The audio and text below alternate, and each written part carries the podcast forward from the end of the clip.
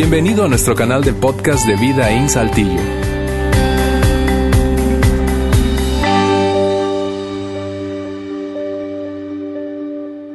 Bien, bienvenidos todas y todos. Gracias por acompañarnos hoy aquí en Vida In, eh, eh, acercándose ya la Navidad.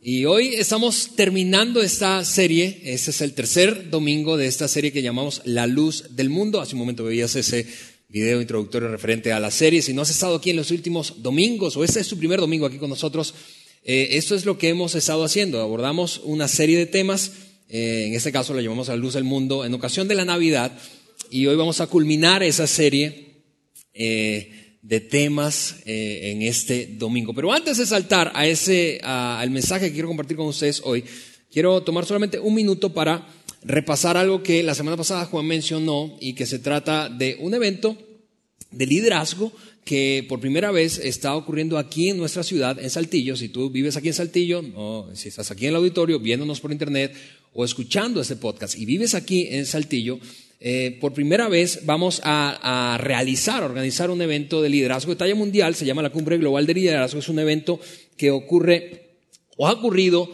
eh, durante los últimos 12 años consecutivos en la ciudad de Chicago, específicamente al norte de Chicago, en un área que se llama Willow Creek. Eh, y ese evento, eh, en ese evento acuden anualmente, eso ocurre más o menos en el mes de agosto allí en Chicago, las voces más influyentes del liderazgo del mundo. ahí han estado personas como ex primer, el ex primer ministro de Inglaterra, Tony Blair, como Condoleezza Rice, ex primera secretaria o ex secretaria de Seguridad de los Estados Unidos, gente como muy diversa también como, como Bono, el cantante principal de YouTube, de la banda o agrupación YouTube. Eh, este año eh, eh, estuvieron allí Laszlo Bock, que es el creador de la cultura, toda la cultura de Google, lo que hoy es reconocido como la empresa durante 12 años consecutivos, la empresa número uno para trabajar en Estados Unidos, o Sheryl Sanders también va a estar allí, que es esa directora de operaciones de Facebook, van a estar en la cumbre de liderazgo y por primera vez lo vamos a tener aquí. Eh, es, un, es, un, evento que ocurre en videoconferencias, debo aclarar eso, eh, pero por primera vez lo haremos aquí en Saltillo. Ocurren más de 1.200 ciudades alrededor del mundo y esta es la primera ocasión que lo traemos aquí. Tenemos el privilegio, el honor de ser anfitriones, organizadores de la cumbre. Es, una, es un evento que, escúchame, está pensado para ser muy diverso en términos de alcance y, público objetivo. En otras palabras, no está pensado solamente para la iglesia, pero eh, como somos los organizadores, nosotros, Vidaín, eh, quisimos eh, abrir un espacio para mencionarte y no solamente para mencionarlo, invitándote, si tú quieres herramientas para ser un mejor líder, seguir creciendo en tu experiencia de liderazgo, eso es un evento para no perderte, es un evento de talla mundial y que vamos a tenerlo aquí en nuestro auditorio el día 23 y 24 de febrero. Se para la fecha, eh, eh, termino diciéndote esto, la semana pasada, el domingo anterior, y estos son los dos únicos domingos que estamos abriendo la convocatoria a ustedes, a Vidaín, aquí en Saltillo. Eh, tenemos un stand ahí en el lobby con un precio que no estamos ofreciendo para afuera, así que esto es uno de los privilegios de organizar un evento, ¿sí? que nosotros definimos el precio a, que, a quienes le damos privilegios y ustedes van a tener el privilegio de tener un precio mucho más accesible que el resto de la gente. Así que eh, te vuelvo a decir, ahí en el lobby van a estar esperándote un par de personas. Eh, si estás interesado, yo te animo a seguir creciendo como líder. ¿Por qué? Porque cuando un líder mejora, todo el mundo sale ganando. Cuando un líder mejora, todo el mundo sale ganando. Cuando un líder empresarial mejora, cuando un líder gubernamental mejora, cuando un líder eclesiástico mejora, cuando un líder de una familia mejora, todo el mundo gana. Así que no te lo pierdas, 23 y 24 de febrero aquí en el auditorio de Vidaín. Bien, habiendo dicho eso, ahora sí vamos a saltar al tema que hoy nos ocupa y es el cierre de la serie La luz del mundo, la luz del mundo. Eh, lo que haré hoy eh, con ustedes es básicamente leer la historia de Navidad, del nacimiento de Jesucristo. ¿Por qué quiero hacer eso hoy? ¿Por qué leeremos hoy la historia de Navidad? Porque mi sospecha, mi apreciación, es una percepción personal que tengo, es que entre, entre tanto ajetreo de estas fechas, entre tanto estrés, eh, muchas veces no logramos conectar lo que ocurrió en el momento en el que nació Jesús con lo que celebramos hoy. Es decir, Hay un montón de fiestas, de celebración, de pachanga, ¿verdad? Algunos son más pachangueros que otros, pero eh, hay, hay fiesta, hay reuniones familiares entre amigos. Algunos, algunos de nosotros, eso es lo que va a ocurrir y eso es lo que yo temo y es mi percepción personal. Te decía, el 25 vamos a despertar ahí algunos, algunos con algo de resaca y no vamos a, honestamente, a poder conectar lo que celebramos la noche anterior con lo que ocurrió realmente y le dio origen a esta fecha.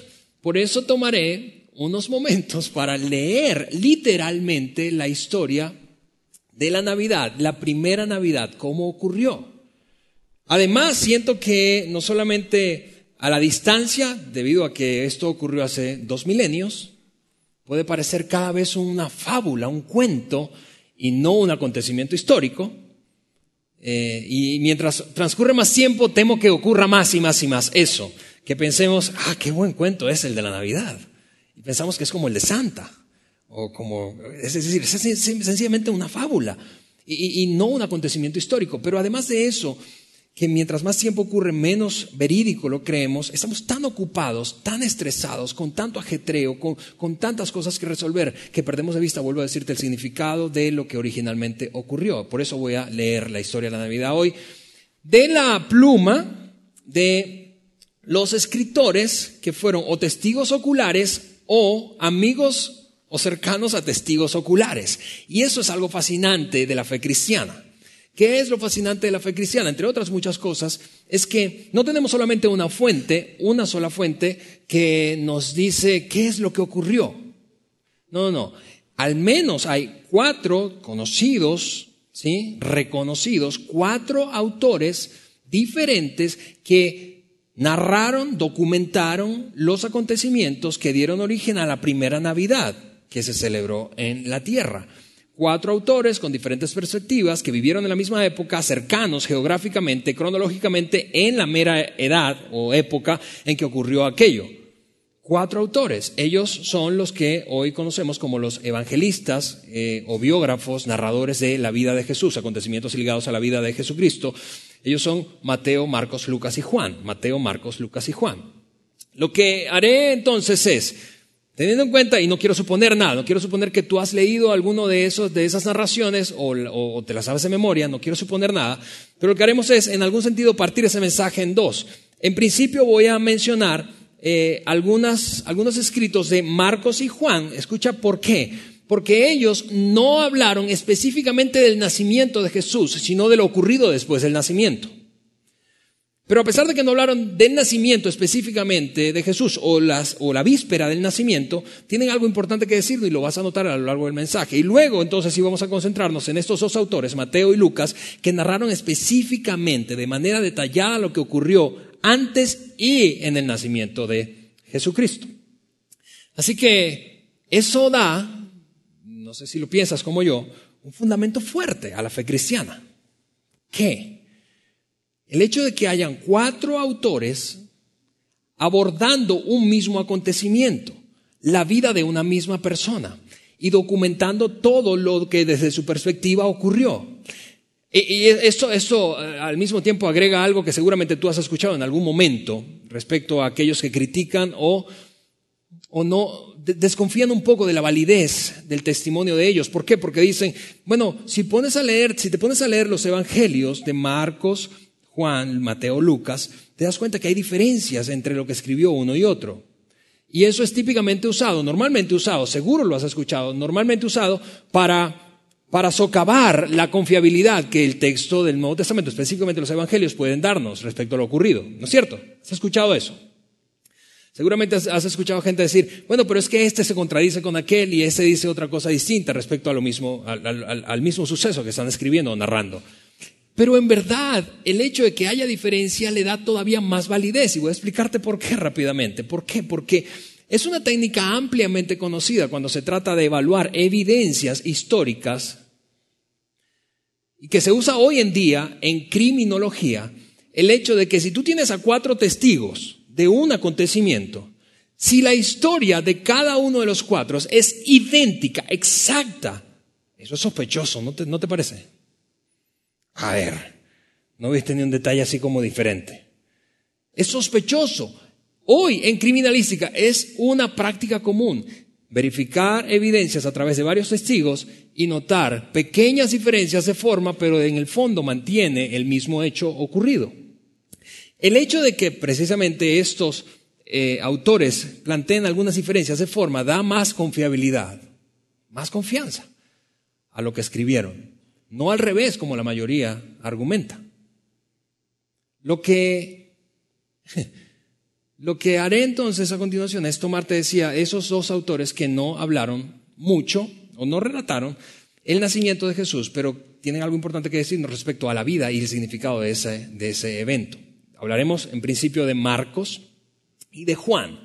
Marcos y Juan. Marcos fue de los cuatro el más directo. Probablemente eh, eh, tiene que ver incluso con el tamaño del texto que escribió. Es el, más corto de los cuatro tratados biográficos de Jesucristo, apenas 16 capítulos. Marcos, en algún sentido, parecía tener la filosofía de vamos al grano, al tuétano, yo no quiero andar con rodeos. Mira cómo comenzó, de hecho, Marcos su evangelio, capítulo 1, versículo 1 de Marcos. Eso es lo que escribió este hombre que iba directo, directo, directo al grano.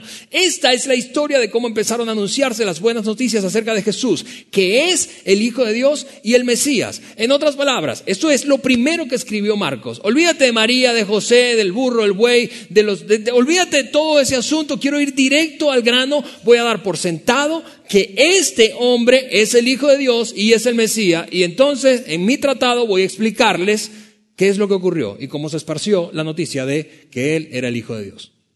Es como Marcos va directo, Marcos va directo al grano, no anda con rodeos. Juan, en cambio, Juan, en cambio, el otro evangelista que no relata, documenta el nacimiento de Jesús, más bien su abordaje es desde el punto de vista de los para qué. Es decir, ¿para qué se escribió todo esto? ¿Para qué ocurrió todo lo ocurrido? ¿Para qué? ¿Para qué finalmente Jesús nació? ¿Para qué finalmente Jesús murió? ¿Para qué resucitó? ¿Para qué? ¿Cuál fue el motivo detrás? ¿Qué es lo que había detrás del telón ocurriendo? Que Dios estaba orquestando de tal manera que toda la humanidad recibiera esta buena noticia y eventualmente se conectara con su Padre Celestial a través del acontecimiento del nacimiento de Jesús. Mira lo que escribe Juan. Voy a poner algunos versículos del primer capítulo. Juan parecía eh, eh, del tipo de hombre con la filosofía Mira, por si acaso tú no sigues leyendo después del capítulo 1. Si eso te describe a ti, te pareces un poco a la mayoría. ¿O acaso nunca has dejado un libro a medias? ¿No es cierto que tenemos un montón de libros a medias?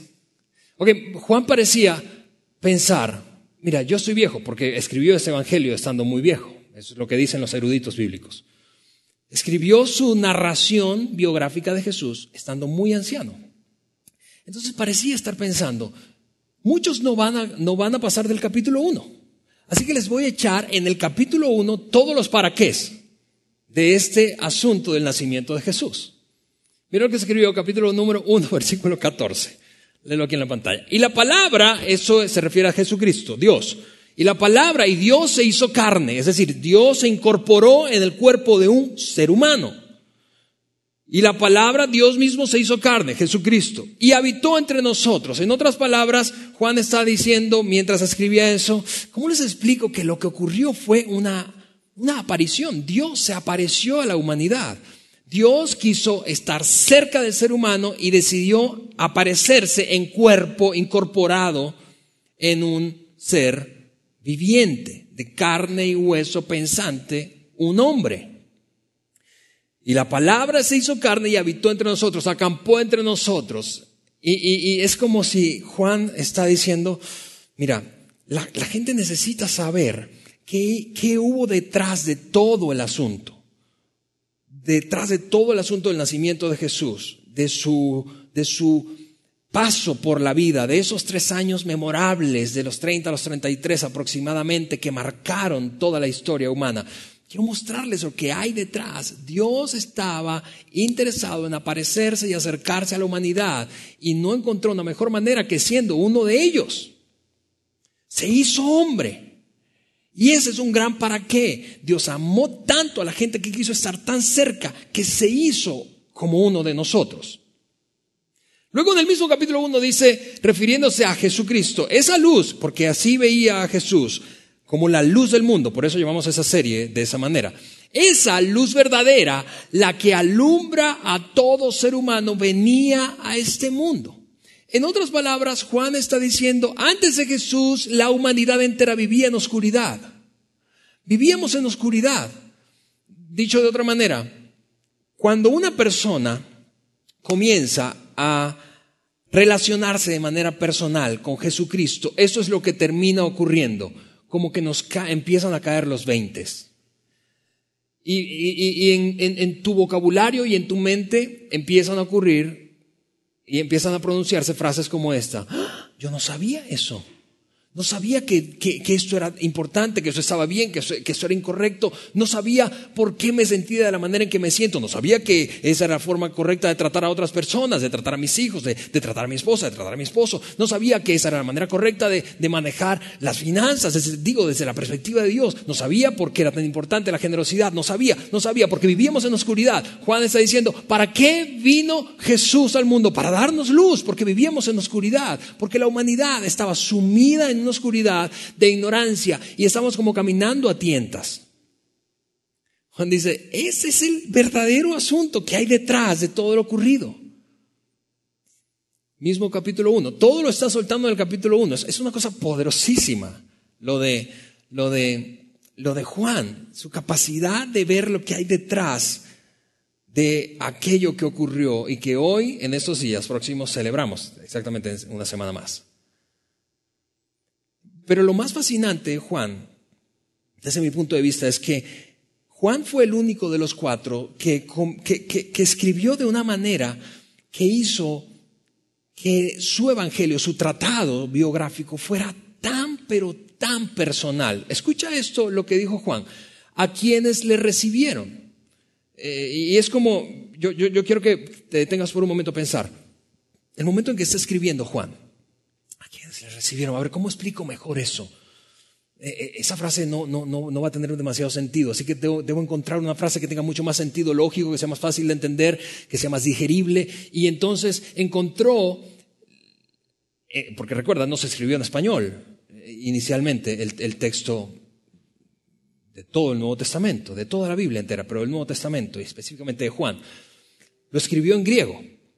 Entonces, por primera vez, él, tratando de buscar, y es algo que, que, culturalmente hacemos con muchísima frecuencia, tú y yo, conectamos palabras que típicamente no se usan en el lenguaje común, no se usan juntas. Y estas dos palabras jamás se habían usado juntas en griego.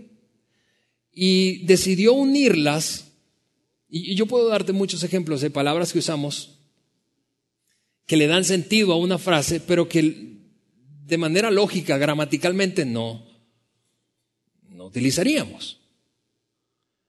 Juan decidió poner juntas dos palabras y es creer en, creer en. Y entonces dijo, ok, una manera mejor de que la gente entienda a quienes lo recibieron, refiriéndose a Jesucristo, a quienes creyeron en Él, a quienes creyeron en Él, eso significaba básicamente a quienes pusieron su confianza en Él. Es diferente que creer eso. Eh, eh, la frase es muy distinta cuando uno dice creer eso a creer en. Es deposito mi confianza absoluta sobre, la pongo encima de alguien, en este caso de Jesucristo. A quienes creyeron en Él les concedió el privilegio de llegar a ser hijos de Dios. Y aquí está otro gran para qué. Termina, eh, y todo esto, te repito, capítulo número uno de Juan. Típicamente no me refiero demasiado a los capítulos y el orden en que fueron escritos, los textos que ponemos aquí los domingos cuando compartimos un mensaje. Y no me ves hacer mucho eso a mí ni a Juan, pero digo, no a Juan el apóstol, a Juan Bricken. Bueno, apóstol, como sea. La cosa es que el orden en el que él soltó los pensamientos de, de, las grandes razones, los motivos que hay detrás del nacimiento de Jesús y la aparición de Dios a la humanidad, todo lo soltó en el capítulo 1. Es una cosa asombrosa eso. Y ya para el final de su libro, el tratado contiene 21 capítulos en total, pero al final del capítulo número 20, ya a punto de narrar lo último que fue la resurrección de Jesús, él rescató de nuevo el gran para qué, para qué Jesucristo vino al mundo, nació y se hizo hombre, como leíamos hace un rato. ¿Para qué? Estas cosas, dice él, número 20, capítulo 30, versículo 31 estas cosas se escribieron para qué? para que ustedes, y esto quise ponerlo en otro color, porque eh, eh, esto hace del Evangelio de Juan, te repito, algo extraordinariamente personal, para que ustedes, eso es, para que tú, para que yo, para que cada lector, en aquella época, en esta época, para que cada uno de nosotros, aquellos que creamos, que depositemos nuestra confianza en Jesucristo, que creamos que Él es el Mesías, Mesías prometido, que vino a la humanidad para salvarnos, para rescatarnos, para aquellos que depositemos nuestra confianza en Él y para que mediante ese acto de creer tengamos vida por medio de Él. Vuelvo a decirte, Juan es el único de los cuatro que se apalancó de los para qué. Estas son las razones. Todo lo que ocurrió, todo lo que van a leer, todo está conectado con esta gran razón. Todo se trata de creer en Jesucristo, depositar nuestra confianza en Él. ¿En qué sentido? En que Él es quien dijo ser e hizo lo que dijo que haría. Y a través de ese acto de confianza, entonces, disfrutar de una vida que jamás podríamos disfrutar, de una conexión personal con Dios y de una esperanza eterna. Juan dijo, todo se trata y se resume en eso. Y de aquí es donde sacamos nosotros algo que tú nos has escuchado probablemente muchas veces y en muchas iglesias que profesan la fe cristiana, decir que Jesucristo es un salvador personal. La idea de un salvador personal viene de Juan de Juan, el apóstol Juan, de Juan que fue una persona muy extraordinariamente cercana, cercana a Jesucristo. De hecho, los cuatro narradores, los cuatro evangelistas refieren a Juan como ese discípulo amado, más cercano a él. De hecho, en, el, en la escena de la crucifixión, y Juan Beriken esta vez lo mencionó hace dos semanas atrás, estando allí, Jesús miró a Juan y le dijo, viejo, encárgate de mi mamá. Mamá, ese hombre te va a cuidar. La tradición, la tradición dice que Juan literalmente se hizo cargo y cuidó a María viviendo con ella, haciéndose responsable de su cuidado como una mamá. Ahora, imagina la cercanía que tuvo Juan con todos los acontecimientos y tantas oportunidades que tuvo de conversar detalladamente todo lo que ocurrió. A ver, a ver, a ver, María, cuéntame cómo fue el asunto, que se te apareció un ángel, cuéntame cómo fue el nacimiento, cuéntame cómo fue la persecución, cuéntame cómo fue ese, ese tema del censo, cuando escondiste, cuando se fueron huyendo a Egipto, cuando regresaron y nació finalmente en Belén. Pero nada de eso escribió, sino que se concentró en lo que estaba detrás, en los grandes para qué. Y el gran para qué es que Jesús vino al mundo para convertirse en tu Salvador personal. Sí, Salvador del mundo, pero tu Salvador personal y mi Salvador personal. Otra vez, eso es lo que dice el versículo número 31. Estas cosas se escribieron para que ustedes crean. Para que ustedes crean. En algún sentido, si Juan celebrara contigo y conmigo esa Navidad y estuviera ese, ese próximo domingo cenando contigo en casa, probablemente te haría una pregunta. Y a mí me haría una pregunta. ¿Tú crees? ¿Tú crees? ¿Realmente crees en Él? ¿Tú crees en Él? ¿Tú crees? ¿Tú crees que Él es quien dijo ser? Ok, está bien la pachanga, está bien la fiesta, está bien los regalos, está increíble todo. esta Navidad, hablando de nuestra ciudad aquí en Saltillo, que como hacía muchísimo rato no nevaba, está bien que disfrutes la nieve, está bien. Está bien que no la disfrutes después de que se va con el de hielo, que se pone más frías las casas por dentro que por fuera. Eh, todo eso está bien, pero, pero hablando de la Navidad, ¿tú crees? ¿Tú crees en Él? y mira, lo que nos diría Juana después probablemente de hacernos esa pregunta es, y si tú no crees, está bien. Me tomó tres años creer que Él era quien dijo que era y que hizo lo que dijo que haría. Nos tomó a quienes estábamos alrededor, los más cercanos, nos tomó tiempo para que nos cayera el 20, porque todos teníamos una idea de que Jesús era o debía ser algo, pero realmente para lo que vino finalmente es para ser mi Salvador personal. Así que si tú no crees, está bien, sigue, sigue buscando, sigue cuestionándote, sigue haciendo preguntas, sigue, sigue, sigue, porque eventualmente, eventualmente, si sigues, te cae el 20. Eso es lo que nos pasa a todos. Eso es lo que nos diría Juan. Vamos, yo estuve, yo lo vi, lo toqué con mis manos. Me hice cargo de su mamá. Y después de un buen rato fue que me cayó el 20, que Él era quien dijo que era. Era mi Salvador, que vino a rescatarme. Es, es, es, extraordinariamente personal. La fe cristiana no es un asunto sencillamente colectivo que venimos y disfrutamos todos. La fe cristiana es, una, es una convicción personal. Llegar al momento definitivo de decir, ¿sabes qué?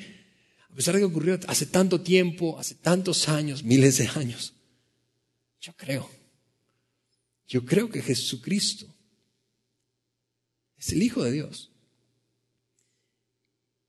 y es mi Salvador es mi Salvador. Ok, vamos a dejar hasta ahí a Marcos y Juan. Y ahora vamos a ir a los otros dos que sí hablaron de la narración. Y ahora sí quiero leerte la narración del nacimiento de Jesús. Mateo y Lucas hablaron de ello. Mateo fue el, más eh, conectado con la genealogía, con la ascendencia de Jesucristo. Se encargó, de hecho, en el primer capítulo de su tratado biográfico, de establecer una conexión como una especie de árbol genealógico narrado desde, desde David hasta el nacimiento de Jesús. ¿Por qué? Porque había un montón de profecías. Eh, Otoniel hablaba hace un rato de, líderes espirituales de, de, la antigüedad, profetas, conocidos como profetas, que anticiparon la llegada del Mesías, el Salvador de Israel. Y cientos de años atrás, de hecho, el más, el más reciente profeta que había anticipado el nacimiento de Jesús antes de que ocurriera, en efecto, había sido un hombre llamado Malaquías, 400 años antes. Bueno, Mateo se encargó de establecer una conexión del nacimiento de Jesús con todos, todos los que hablaron, anunciaron la llegada de un Salvador. Era el más genealógico de todos, el, el que estaba comprometido con conectar lo antiguo con lo nuevo porque él era judío y, lo consideraba sumamente importante para que los judíos prestaran atención. Eso es lo que escribió, eh, eh, eh, o de esa manera escribió Mateo. En cambio, Lucas no, Lucas era un doctor. Lucas era un doctor y Lucas era extraordinariamente meticuloso, obvio. Lucas era, era, se concentró en detalles, era tan minucioso que si tú jamás has leído la Biblia, Lucas, el Evangelio de Lucas, es un buen lugar para comenzar si quieres entender cómo ocurrieron las cosas cronológicamente hablando, con detalles. Mira, por ejemplo, lo que escribió Lucas apenas el capítulo número uno de su Evangelio. Mira esto conmigo. Cuando, mira la cantidad de detalles que he resaltado. Cuando Elizabeth, Elizabeth era prima de María, cuando Elizabeth estaba en su sexto mes de embarazo. ¿Quién está hablando de Elizabeth? Estamos hablando de Jesús y del nacimiento de Jesús. Dime cuánto tiempo tenía. Ok, quiero darte el detalle de cuánto estaba, cuánto tiempo tenía de embarazo su prima. Sexto mes de embarazo. Dios envió al ángel Gabriel. No solamente un ángel, déjame darte el nombre del ángel. Porque era extraordinariamente meticuloso. Dios envió al ángel Gabriel a Nazaret, a una ciudad, una aldea pequeña, a una aldea pequeña de Galilea, una gran región en Israel. A una virgen llamada María.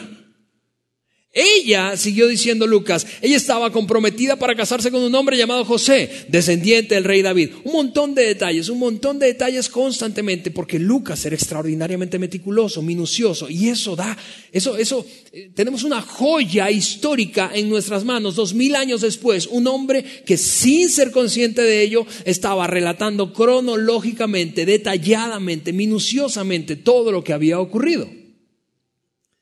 Sigue escribiendo Lucas en ese mismo capítulo 1, léelo conmigo. Lo vamos a poner aquí en pantalla. Ahorita. ¿No?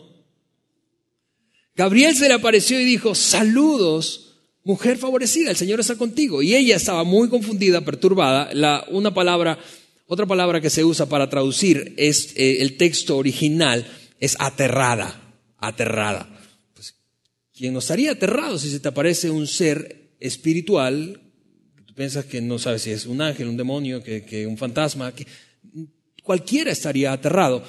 Y ella entonces, confundida y perturbada, dijo, dijo o trató de pensar lo que el ángel le quería decir con este saludo, un saludo muy extraño. Por eso el ángel le respondió enseguida. Eso es lo que dice Lucas. Mira todos los detalles. No tengas miedo, María, porque has hallado el favor de Dios. Concebirás y darás a, luz un hijo y le pondrás por nombre Jesús. De una vez se voy a dar el detalle de cómo se va a llamar Jesús. Ahora, Jesús, lo que tú y yo conocemos, el nombre que conocemos de Jesús, es una versión latina, es una versión latina del idioma latín, de un nombre hebreo que era Joshua, o el equivalente a Josué, del Antiguo Testamento. Si no estás familiarizado con la lectura bíblica, Josué fue un gran líder, el sucesor de Moisés, un guerrero que hizo que Israel conquistara básicamente toda la tierra prometida miles de años atrás, miles de años antes del nacimiento. Así que este nombre que hoy tú y yo conocemos en español, en su momento cuando el ángel se lo pronunció a María, era fácil de conectar con aquel héroe, era un prócer israelí, judío, de la antigüedad, un patriarca. Así que era fácil, fácil, fácil saber, ok, esta derivación del nombre de, de Josué debe ser el Mesías, ese guerrero que nos va a liberar, que nos va a salvar de toda la opresión romana. El ángel continuó diciendo, Él será muy grande y lo llamarán Hijo del Altísimo. El Señor Dios le dará el trono de su antepasado David. Y de aquí un montón de letras de villancicos que hoy seguimos cantando. David y, reinará sobre Israel para siempre y su reino no tendrá fin, no tendrá fin. Solo que mientras María escuchaba eso y en general otros que escucharon esta narración del ángel, de la aparición del ángel a María anunciando el nacimiento y su concepción sin haberse casado y siendo virgen, todos lo asociaron con un tipo de reino equivocado, fue mal interpretado. ¿Por qué? Porque en ese momento el pueblo judío estaba bajo el yugo de esclavitud de Roma. Roma, un imperio súper cruel, súper cruel, durísimo, maltratador, especialmente de aquellos grupos crecientes, porque toda dictadura, si no pregúntanle a los que viven en mi país todavía, toda dictadura le teme a los grupos que empiezan a, proliferarse. Hay una masa aquí como creciente, hay, algo que, que, parece que está funcionando bien y viene el yugo dictador, dictatorial y lo aplasta. Así que quien escuchaba del nacimiento, de la profecía, del cumplimiento de la profecía, del nacimiento del Mesías judío, pensaba, nos va a salvar de Roma. El reino no va a tener fin. Por fin se va a acabar tanto temor, tanta huida, tanta, tanto yugo, tanto maltrato. Vamos a dejar en pausa por un momento a Lucas y vamos ahora a ir a Mateo. Vamos a regresar a Lucas en un momento más. Pero eso es lo que dice Mateo. El nacimiento de Jesucristo fue así. Estando comprometida María, su madre, con José, antes de que vivieran juntos, se halló. Y mira, estas dos palabras las, resalté intencionalmente. Porque ese, yo quiero decirte algo obvio, fue un mal día para María. ¿Tiene eso sentido para ti? Se descubrió que estaba embarazada antes de casarse. Vamos, dos mil años después sigue siendo un terrible momento eh, aquel en el que una mujer soltera se descubre que está embarazada y no está casada. Imagina dos mil años atrás. La descubrieron, la cacharon, está embarazada. Eso es lo que ocurrió. Antes de que vivieran juntos, antes de que se casaran, estaba comprometida y está embarazada. Está embarazada de su prometido, no está casada aún. Pero como él era un hombre bueno, dice el relato, de Mateo, no quiso avergonzarle en público, por lo tanto decidió romper el compromiso en privado. Y yo no sé si tú lo, lo, puedes imaginar, pero imagina la batalla interna que tenía José. Está embarazada, la dejo o no la dejo, la dejo o no la dejo, la dejo o no la dejo, la dejo o no la dejo. ¿Me caso o no me caso? Eso va a ser una vergüenza. Es un estigma. En aquel entonces muchísimo más fuerte que el de hoy. Es un estigma. La gente va a saber que no es mi hijo. La gente no es tonta, saca la cuenta rápido. Todo el mundo se da cuenta cuando un niño nace y cuando es prematuro y cuando yo estoy mintiendo. ¿Sí o no? Tal vez eso se dice, pero la gente sabe. A ver, nació prematuro. La dejo no la Imagina el dilema que tenía José. Así que mientras todo eso pasaba por su mente, mientras eso pasaba por su mente, un ángel del Señor se le apareció en un sueño y le dijo, José, hijo de David, no tengas miedo de recibir a María por esposa, porque el niño que lleva dentro de ella fue concebido por el Espíritu Santo. Y quizás tú estás pensando, bueno, échame una de vaqueros, porque esa no... Ah, ¿Cómo? No temas no temas casarte con ella, incluso si vas a experimentar vergüenza, incluso con toda probablemente la experiencia terrible de perder a tu esposa y convertirte en un padre soltero, porque la condena para una mujer que salía embarazada antes de estar casada o de otro hombre mientras estaba casada era morir apedreada en la época y en aquella cultura. Entonces, probablemente vas a convertirte en un padre soltero, pero no temas. A ver, madres solteras que están aquí. ¿A cuántas les daría mucha esperanza esa, esas palabras de ánimo de un, de un ángel?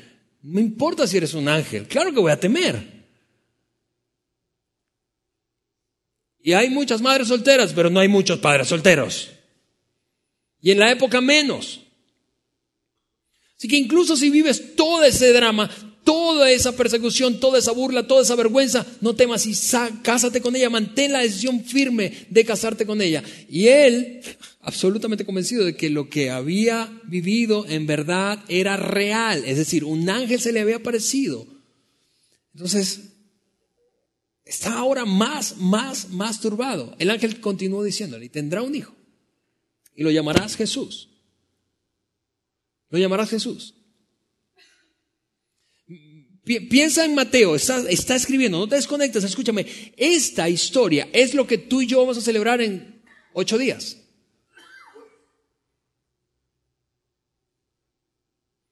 Mateo está escribiendo eso y mientras narra, probablemente José se lo contó personalmente. Recuerda, Mateo es un testigo ocular de todos los acontecimientos a partir de que fue reclutado por Jesucristo. Pero probablemente aquí fue a la fuente, fue a María, fue a José, al mismo Jesús. A ver, cuéntame cómo estuvo el rollo. El ángel se me apareció y me dijo, no temas. Ella va, va, va, tu esposa, cásate con ella a pesar de todos los temores que tengas.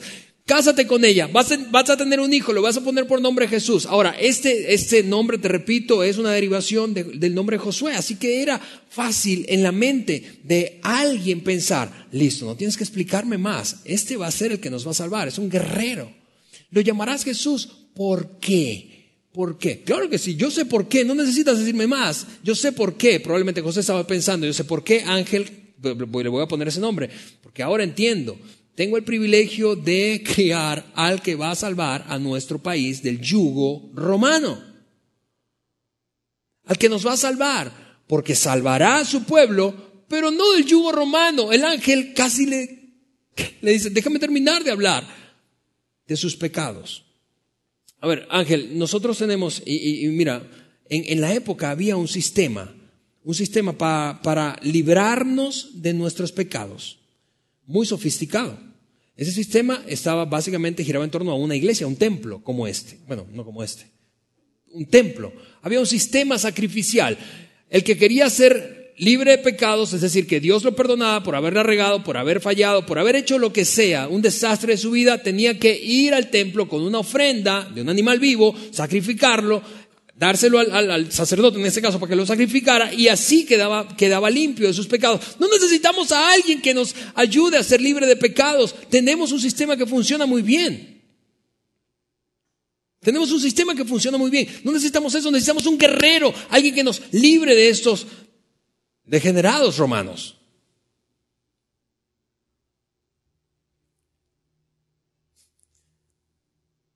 Y despertó del sueño. Y cuando despertó, él creyó que lo que había vivido era una experiencia real. Y entonces tomó a María por esposa. Ven a Lucas otra vez, vamos a volver a Lucas. En esos días, Augusto, el emperador de Roma, y esto es un hecho importante porque antes de Augusto, que fue el primer César, el primer gran emperador romano, Roma era una república. Este se convirtió en el hombre más poderoso, convirtiendo entonces a Roma en un reinado, en, una monarquía. Ahora Augusto, no había república, no había senado, olvídate del senado. Todas las películas que tú ves, que yo, veo, que yo veo de Roma cuando había república, un senado para discutir, Augusto deshizo eso y se convirtió en el primer emperador. Augusto, el hombre más poderoso del mundo de la época, decretó que se hiciera un censo en todo el imperio romano. Y eso es como, esto es algo curiosísimo porque eso obligaba a toda la gente a regresar a sus familias de origen. ¿Por qué? Porque es como ocurre hoy en el sistema electoral moderno que tenemos en nuestros países. Tú tienes una casilla electoral donde tienes que ir a votar, no puedes votar donde se te pegue la gana. Vas y te inscribes en esa casilla. En aquel tiempo debías regresar a donde estaba todo tu, tu linaje de antepasados y allí entonces ser censado. Augusto decreta, César Augusto decreta un censo y todo el mundo tiene que moverse. Es un gran movimiento migratorio interno en Israel, en todo el imperio romano, para conectarse o reconectarse con sus antepasados, llegar allí, ser contados y regresarse si querías regresarte. Esto obligó entonces a todos que se regresaran a los pueblos de sus antepasados a fin de inscribirse para el censo. Es, increíble cómo a la distancia es como si Dios estuviera dándole un codazo al hombre más fuerte y poderoso económica, política, militarmente del mundo para que algo ocurriera en cumplimiento de lo que había sido anticipado en profecías siglos atrás, porque Jesús había de nacer en un pequeño poblado llamado Belén. Pero José y María no estaban en Belén. Entonces, ¿eso qué originó? Como José era descendiente del rey David, tuvo que ir a Belén de Judea, no estaba en Belén. El antiguo hogar de David viajó allí desde la aldea de Nazaret de Galilea. Llevó consigo, obviamente, a María, su prometida, cuyo embarazo ya estaba avanzado. Y, esta, mira, la escena que tú y yo, la imagen que tú y yo tenemos de esta, de esta frase es más o menos esta. María en un burro. Muy linda la escena. María viajando con José en un burro, ¿no es cierto? Y es la pintura que grandes artistas han con la que han plasmado este momento. Ninguno, de los cuatro historiadores dice que ella viajó en burro, por cierto. No sabemos si viajó en burro, pudo haber sido en caballo, pudo haber sido una carreta con 36 semanas a punto de, de, aliviarse en plena carreta, o peor aún, pudo haber sido a pie, un viaje de 160 a 180 kilómetros durante seis días entre las montañas.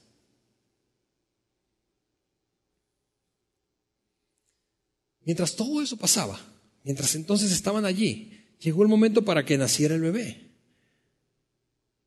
Y María dio a luz a su primer hijo, un varón. Lo envolvió en tiras de tela, lo acostó en un pesebre, porque no había alojamiento disponible para ellos. Y de aquí nuestra tradicional, o nuestras tradicionales, posadas mexicanas. El origen de las posadas está aquí esa noche. Eso es lo que ocurrió según Lucas. Ponemos ese versículo, por favor. El siguiente. Esa noche había unos pastores en los campos cercanos que estaban cuidando sus, rebaños de ovejas. ¿por, ¿por, qué pastores? No sabemos, no sabemos. ¿Por qué no granjeros que venían del bar borrachos de celebrar? No sabemos. ¿Por qué no plomeros? ¿Por qué no? No sabemos, no sabemos por qué pastores. Pero algo sabemos de los pastores, es que ceremonialmente, desde el punto de vista de la religión judía, eran impuros, no podían, estaba prohibido a un pastor entrar a un templo judío, estaba prohibido. Y mira, es, es algo curioso que Dios se haya aparecido de nuevo, y lo vas a notar en un momento más, a un grupo de personas muy, muy diferente muy poco tradicional desde el punto de vista religioso o espiritual. Pastores, de repente apareció entre ellos un ángel del Señor y, el resplandor de la gloria del Señor los rodeó. Los pastores estaban aterrados. Por eso yo soy extraordinariamente escéptico a las apariciones cuando alguien cuenta que Dios se le apareció, un ángel se le apareció. Porque típicamente las historias que escucho es, uy, fue una, experiencia gloriosa. No, no, cuando se te aparece un espíritu tú estás aterrado. Estaban aterrados. Pero entonces esa fue la respuesta de los ángeles. Pero el ángel lo tranquilizó. No tengan miedo, dijo, les traigo buenas noticias que darán gran alegría a toda la gente. Escúchame, a toda la gente, a toda la gente. No importa si creen, si no creen, si son de tal o cual religión, si son judíos, si son gentiles, si son monoteístas o politeístas, si tienen un trasfondo espiritual o no lo tienen, si, si, si, no importa la condición en la que vivan, no importa la clase social, no importa si son de clase baja, media o alta o son super elitescos, no importa nada de eso, les traje buenas noticias, su Salvador, su Salvador un Salvador personal, tu Salvador, tu Salvador, tu Salvador, tu pastor, tu pastor, ustedes que están más allá, tu Salvador, tu Salvador acaba de nacer en Belén, es el Mesías, el Señor. Es un Salvador personal para todos y eso es algo absolutamente nuevo. Lo reconocerán, le dijo el ángel a esos pastores, porque está durmiendo en un pesebre envuelto en pañales. Y eso era un escenario sumamente común para un, para un pastor. Vamos, un pesebre era un establo en donde ellos acostumbraban a pasar la noche en ocasiones y con ovejas enfermas o ellos mismos para, para, para eh, eh, protegerse del frío. En fin, un pesebre era un ambiente y un escenario muy, muy, muy familiar para un pastor. De pronto, dijo este, este, este, relato de Lucas, muchos ángeles aparecieron en el cielo y alababan a Dios cantando, gloria a Dios en el cielo y paz en la tierra para todos los, a los que Dios ama. Aquí hay otro villancico que tú y yo hemos cantado por años. En el relato, escúchame, quiero que te desconectes. Esto es, es, es, es la razón por la que tú y yo celebramos Navidad. Es la razón por la que todo el mundo occidental básicamente celebra Navidad. Es la historia que dio origen.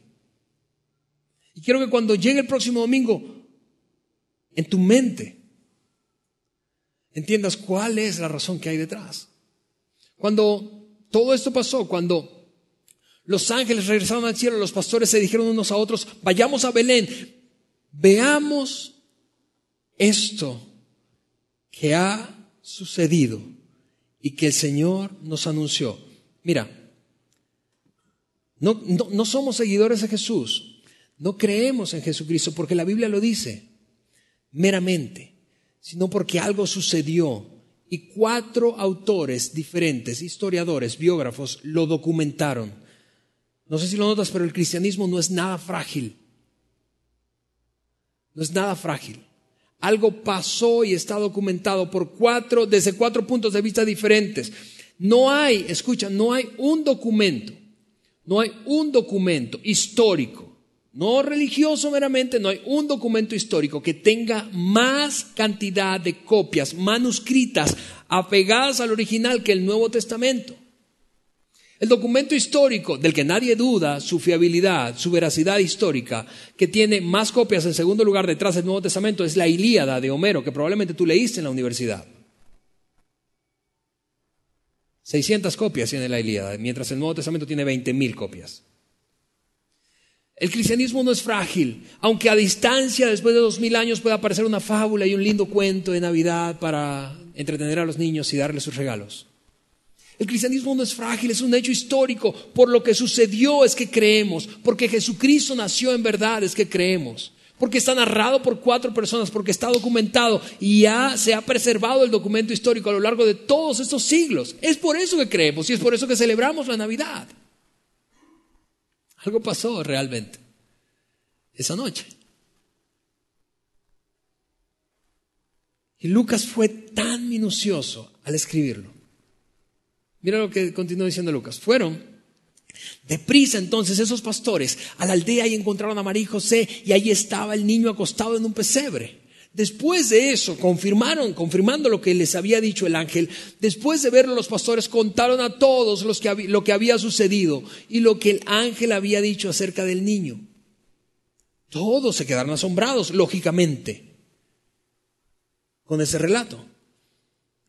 Y probablemente aquí viene un verso súper importante y que las mujeres entenderán cabalmente. Pero María guardaba todas esas cosas en el corazón. Porque qué mamá, al ver todos los acontecimientos que empezaron a rodear el nacimiento de su hijo, desde antes de que ella se casara, y después el cumplimiento y cosas extrañas y apariciones y, y, gente alrededor celebrando lo que parecía un evento histórico para su nación, ¿cómo podía contar eso? ¿Cómo lo guardaba en su corazón? Y eventualmente imagina María al ver a Jesucristo crucificado, imagina todas las imágenes que pasaron por su mente, repasando cada uno de los acontecimientos que guardó en su corazón como mamá. Dejamos ahí Lucas. Quiero terminar ese, ese, ese momento contigo repasando cómo, cómo otra vez Juan, el escritor más personal, el escritor que estuvo más cerca de Jesús, más cerca de María, que vivió todo de cerca y ahora está anciano, ¿cómo, cómo lo resumió? Quizá estuvo mientras escribía, ¿cómo resumo todo esto que pasó? ¿Cómo resumo todo el acontecimiento de su nacimiento? ¿Cómo resumo todo? ¿Cuál es el gran propósito atrás? ¿Cómo resumo todo? Y entonces escribió, sin ser consciente del impacto que tendría en la historia, de la fe y del mundo entero, el versículo más famoso de la Biblia y que tengo que ponértelo en la, en la versión que yo memoricé, que es una viejísima de 1960. Juan 3:16 dice esto, porque de tal manera amó Dios al mundo. Ese es el resumen de Juan.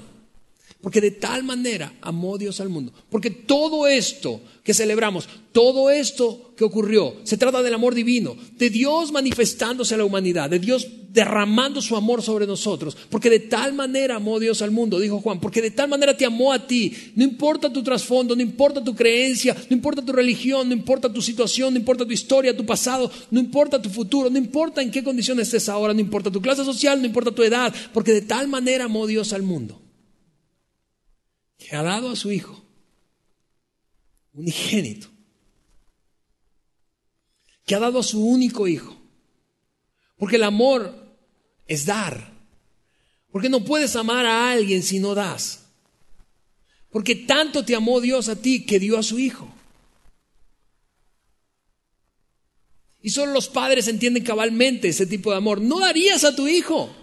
Y cuando le vas a dar a tu hija al tipo con el que se va, con el que se va a casar, te estás sufriendo porque estás pensando, desgraciado, te, estoy dando lo mejor de mí. Y por eso algunos lloran, algunos padres lloran, se aferran, le hacen la vida imposible a sus yernos, porque de tal manera amó Dios que dio a su único hijo. ¿Para qué? ¿Para qué? ¿Cuál es el gran para qué detrás de todo eso? Para que todo aquel que en él cree no se pierda, sino que tenga vida eterna. Ah, y, mira, te repito, este versículo es el, el, más memorizado. Tal vez te lo sabías y ni sabías que lo había escrito Juan. Tal vez lo has escuchado tantas veces. Tal vez lo recitas ese niño si creciste en un ambiente de iglesia como este. Pero esto, esto que escribió Juan, es el resumen del nacimiento de Jesús y la razón de la Navidad, del por qué y para qué, cuál es el gran motivo detrás de todo lo ocurrido.